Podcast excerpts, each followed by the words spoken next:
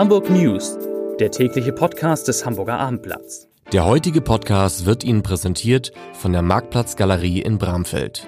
Am 3. November ist verkaufsoffener Sonntag und die Marktplatzgalerie in Bramfeld kürt ihre erste Shoppingkönigin. Erlebt ein royales Einkaufsspektakel mit Top-Gewinnen, Angeboten und euren Style-Lieblingen von Instagram und TikTok. Wir setzen im Shopping die Krone auf. Herzlich willkommen in der neuen Woche zu einem neuen Podcast. Mein Name ist Lars Heider und heute ziehen wir in diesem Podcast eine Bilanz, eine erste Bilanz der ersten autofreien Zone in der Hamburger Innenstadt und das Ergebnis wird Sie wird euch überraschen. Mich hat es zumindest überrascht. Außerdem sprechen wir über Feuerwehrleute, die immer öfter selbst attackiert werden. Natürlich über den HSV und seinen besonderen Spieler Bakary Yatta und über die Handelskammer. Zunächst aber wie immer drei Nachrichten in aller Kürze. Nachricht Nummer eins. Wir haben es alle gemerkt, ich stand sogar drin. Am Wochenende war die A7 komplett gesperrt und dann heute Morgen wurde sie dann wieder wieder äh, wieder wieder frei gemacht, wieder auf die Sperrung wurde aufgehoben und dann kam eigentlich der größte Stau. Es gab nämlich einen Unfall gegen äh, 6 Uhr morgens. Ein Fahrer hatte die Kontrolle über seinen Wagen verloren und kollidierte mit einem anderen Wagen. Beide Fahrzeuge prallten gegen die Leitplanke. Zum Glück wurden beide Fahrer äh, nicht schwer verletzt, ein, nur, sondern nur leicht. Aber die A7 musste sofort wieder gesperrt werden. Es gab einen Stau in Richtung Süden mit einer Länge von 22 Kilometern, in Richtung Norden mit einer Länge von 25 Kilometern. Ja, jetzt geht's aber wieder. Nachricht Nummer zwei. Der Kampf um den Erhalt von vier Hamburger Wochenmärkten geht jetzt in die nächste Runde. Wir hatten ja berichtet, dass die Zukunft der Wochenmärkte in St. Georg, Hamm, Rotenburgsort und Finkenwerder bedroht ist, weil sie nicht wirtschaftlich genug sind und nicht kostendeckend arbeiten. Nun hat der Einwohnerverein St. Georg angekündigt, ab morgen eine Unterschriftensammlung gegen die mögliche Schließung des sogenannten Donnerstagsmarktes auf dem Karl von Ossietzky Platz an der langen Reihe zu beginnen. Also ab morgen unterschreiben, wer diesen Wochenmarkt retten will. Und Nachricht Nummer drei. Wir haben viel berichtet in der vergangenen Woche über den Versuch von äh, Bernd Lucke, dem AfD-Gründer, an der Uni Hamburg aufzutreten. Dann gab es so das Verbot, dass Christian Lindner, der FDP-Vorsitzende, an der Uni Hamburg auft nicht auftreten darf. Und nun wehrt sich Hamburgs Uni-Präsident Dieter Lenzen gegen Vorwürfe, Auftritte von Politikern an der Uni zu verhindern. In einem Gastbeitrag für das Hamburger Abendblatt, für was sonst, schreibt er, ich zitiere, Wissenschaftler haben es satt, in politische Konflikte hineingezogen zu werden und unter Bedingungen von Angst und Sorge um sich und die ihnen nahenstehenden zu arbeiten. Und Hochschulleitungen haben es satt, sich vorwerfen zu lassen, dass sie die Meinungsfreiheit nicht schützen, um die es gar nicht geht, sondern um Wissenschaftsfreiheit. Der Rest demnächst auf abendblatt.de.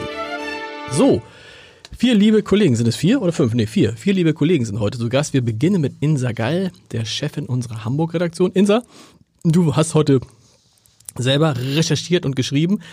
Es geht um einen meiner Lieblingsbereiche in der Innenstadt, nämlich dieser ganz kleine Bereich in der Altstadt, der seit, glaube ich, drei Monaten autofrei war. Ganz genau, ja. Äh, wir erinnern uns, wir haben ja auch schon viel berichtet. Ähm, am Anfang August ging es los. Vorher hatte die Initiative Altstadt für alle mal geplant, acht Straßen weitgehend autofrei zu machen. Nach einigem Hin und Her, Diskussionen, Auflagen, Widerstand sind es dann zwei Straßen geworden, die kleine Johannesstraße und die Schaumburger Straße. Die, die, die es nicht so gut auskennen, das ist wirklich von einem Katzensprung südlich, vom Rathaus. Genau, genau, in Sichtweite, würde ich sagen. Und ähm, die sind also in den vergangenen drei Monaten autofrei gewesen. Die Gastronomen insbesondere haben die Straßen belebt mit mehr Außengastronomie. Da gab es Veranstaltungen, Events, selbst selbstgezimmerte Sitzbänke. Tischtennisplatten. Tischtennisplatten, ein Kicker, glaube ich.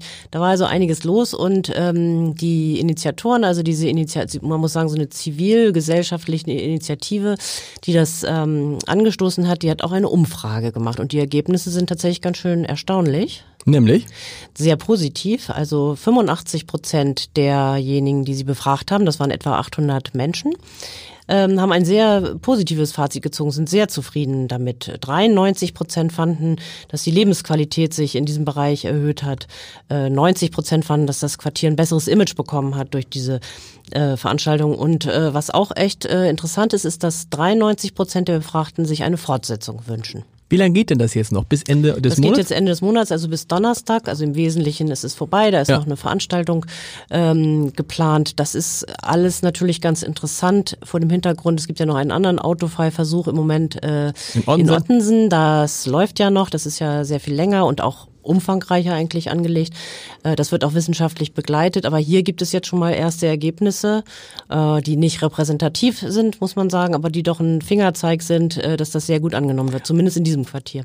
Also mir hat das ja auch unglaublich gut gefallen, weil das so die, die, die Stadt noch auf eine ganz andere Art und Weise erlebbar macht, weil man da auch wunderbar jetzt draußen im Sommer essen konnte. Auch jetzt noch wirkt es, es wirkt einfach aufgeräumter.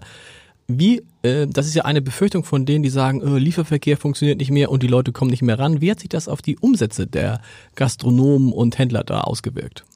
Äh, also das war, äh, also für die Gastronomen war das ein super Geschäft, logischerweise. Da war also fix was los und alle sind da hingegangen, um auch auf der Straße. Also die haben ihre Umsätze gesteigert? Die konnten die steigern, genau. Bei den Händlern äh, ist es ein bisschen differenzierter. Also die Hälfte der Betriebe verzeichnete tatsächlich höhere Umsätze. Siehst du? Äh, je ein Viertel unveränderte und eben auch ein Viertel niedrigere äh, Umsätze. Mit dem Lieferverkehr hieß es, war es gar nicht so schwierig. Also für drei Stunden morgens von acht bis elf war also der diese Straßen für den Lieferverkehr offen und da zeigte sich, dass äh, dadurch, dass da ansonsten keine Autos parkten, das eigentlich mit der Anlieferung sehr viel problemloser war als sonst, weil nämlich äh, die Platz hatten, schnell ihre Waren da angeliefert haben und dann wieder verschwinden konnten. Wunderbar, vielen Dank. Das ist vielleicht auch für alle die eine interessante Geschichte, die ja fordern, dass die ganze oder Teile der Hamburger Innenstadt autofrei werden. Das wird auf jeden Fall diskutiert werden, jetzt auch im Bürgerschaftswahlkampf. Wunderbar, vielen Dank, liebe Insa. Martin Kopp ist da aus unserer Wirtschaftsredaktion der Experte für die Handelskammer, denn nicht nur die Bürgerschaft muss neu gewählt werden Anfang nächsten Jahres in Hamburg, sondern lieber Martin auch das Plenum der Handelskammer. Wir haben vergangene Woche berichtet, dass der Chef der HASPA, Harald Vogelsang, nicht mehr kandidiert. Aber heute hat das Bündnis Starke Wirtschaft Hamburg, richtig? So heißt das. Genau. Neue und interessante Kandidaten vorgestellt? Fragezeichen? Kann man schon sagen. Also Nämlich? die machen ja schon peu à peu, seit ein paar Monaten kommen die immer mal wieder mit äh, Kandidaten. Sie sind eigentlich auch am weitesten, was die Gruppe betrifft. Mhm. Äh, haben insgesamt 53 Kandidaten zusammen jetzt äh, äh, zusammengestellt. Und heute haben sie einige neue präsentiert. Unter anderem den Chef der Eugen Block Gruppe. Stefan von Bülow? Stefan von Bülow. Wow. Der Vorstands Chef, ja, oder Vorsitzender der Geschäftsführung. Und äh, der, der macht da mit und der kandidiert auch um einen Platz fürs Plenum. Es sind aber auch andere Bekannte dabei. Sag noch mal ein paar Namen. Ja, ein paar, also ein bekanntes Unternehmen ist Signal Iduna, die, die Versicherung, die schickt einen aus dem Vorstand, Herrn Clemens Vatter, ins Rennen. Äh, dann, äh, wen wir kennen, natürlich ist der ehemalige, das habe ich ja schon immer gesagt, ehemalige St. Pauli-Trainer, Holger Stanislawski. Holger Stanislawski, der wow. ist, der leitet ja jetzt einen Rewe-Markt. Genau. Äh, Stefan Wulff, dabei. also großer Bauunternehmer. Stefan Wulff. Nicht von, überrascht. Von, von Oliver Radke, das ist neu, der Finanzvorstand von Gruner und Jahr. Genau. Das ist völlig neu, ja. Das ist gut. Also, und das ist die Gruppe, die quasi angeführt wird von Norbert Aust. Dem, und dem, äh, Astrid Nissen-Schmidt, das genau. ist so ein Duo, eine Duo, Duo Wie bei der SPD. Die wohl wahrscheinlich auch beide äh, äh, um das Präsidiumamt kandidieren werden oder um das Präsidium fürs Präsidium kandidieren werden. Wie ja, die haben das richtig groß au oh, ja, aufgeteilt in große Unternehmen, mittlere Unternehmen, kleine Unternehmen, so, zum Beispiel bei den kleinen äh, Sabine Falkenhagen, das ist die Hutmacherin, die ja. man vielleicht kennt äh, in der Stadt. Also das ist schon eine sehr bunte Mischung. Insgesamt 53 von 55 Sitzen, die zu vergeben sind. Das heißt, die wollen so ein bisschen das machen, was die Rebellen vor drei Jahren gemacht haben, möglichst geschlossen einziehen mit dieser starken Wirtschaft Hamburg ins Nein, Plenum? Sie haben eher versucht, äh, Sie haben eher gesagt, wir wollen für jede Branche, für jede Größenklasse und äh, für jede äh, sonstige Einschränkung, das gibt so ganz viele Untergruppen, mhm. ähm, wollen wir mindestens einen Kandidaten haben, um die Spiegelbildlichkeit der Hamburger Wirtschaft wiederzugeben. Vielen Dank, lieber Martin. Christoph Heinemann ist im Studio. Polizeireporter, unter anderem auch Polizeireporter, heute eher so Feuerwehrreporter. Ja, richtig. Es geht um die Feuerwehr und da gibt es irgendwie offensichtlich immer stärker Attacken gegen Feuerwehrleute im Einsatz in Hamburg. Ja, das Problem ist ja schon seit ein paar Jahren bekannt, dass Feuerwehrleute, also dass der Ton rauer geworden ist, dass Feuerwehrleute sich viel anhören müssen. Neu scheint zu sein, dass auch die, die gewalttätigen Übergriffe zahlreicher und auch brutaler werden.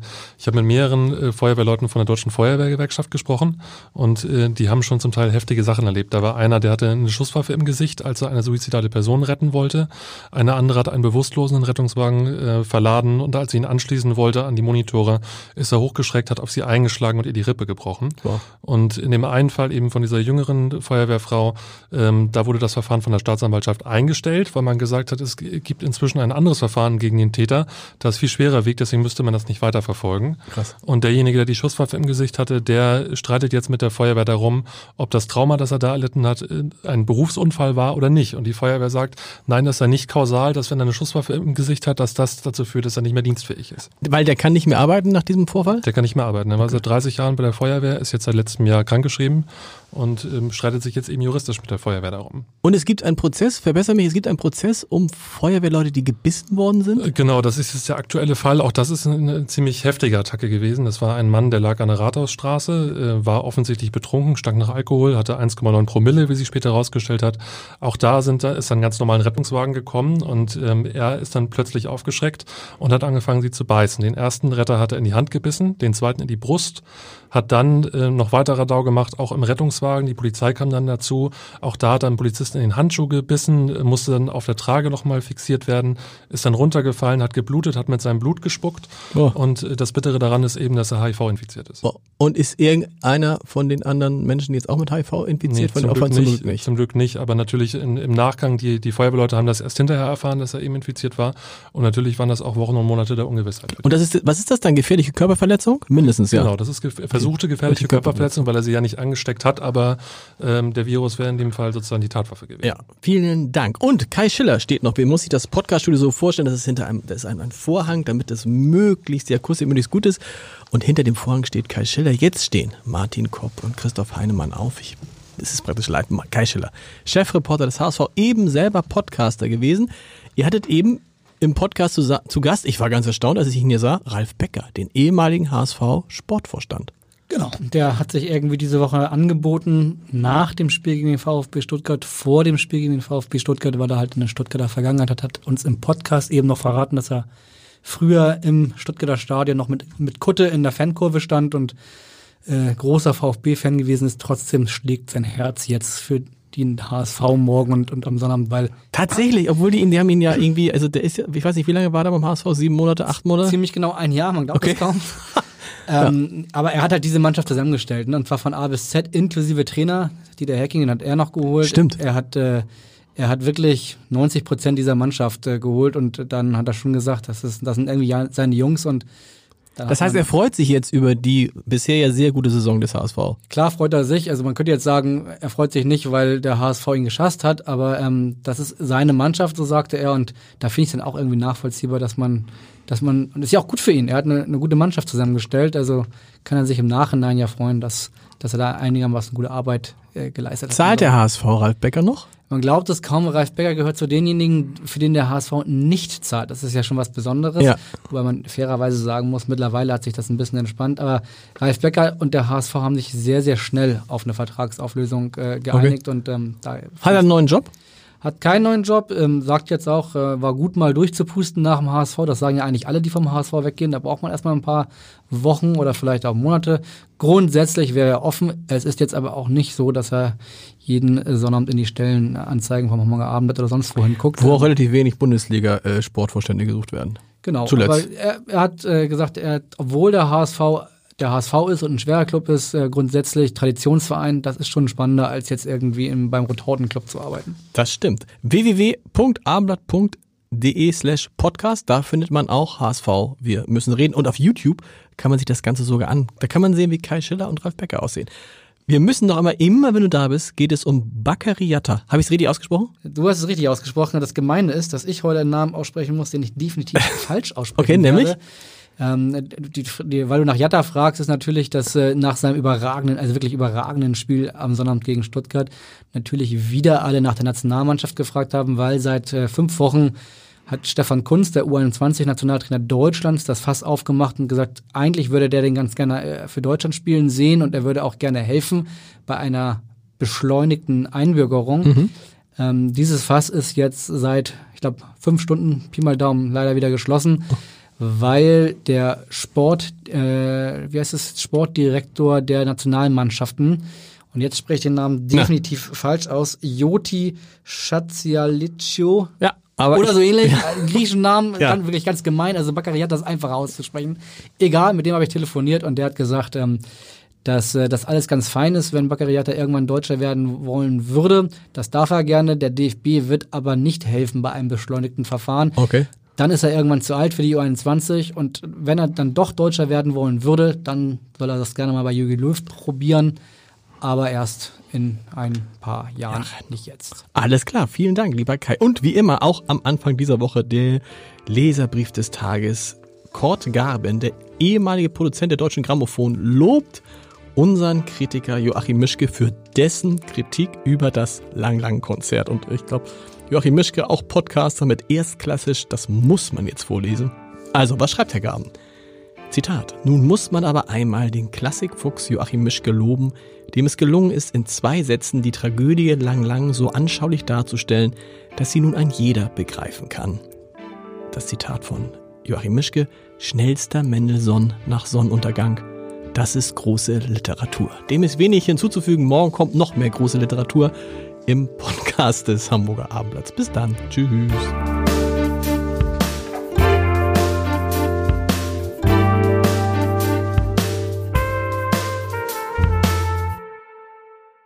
Weitere Podcasts vom Hamburger Abendblatt finden Sie auf abendblatt.de slash podcast.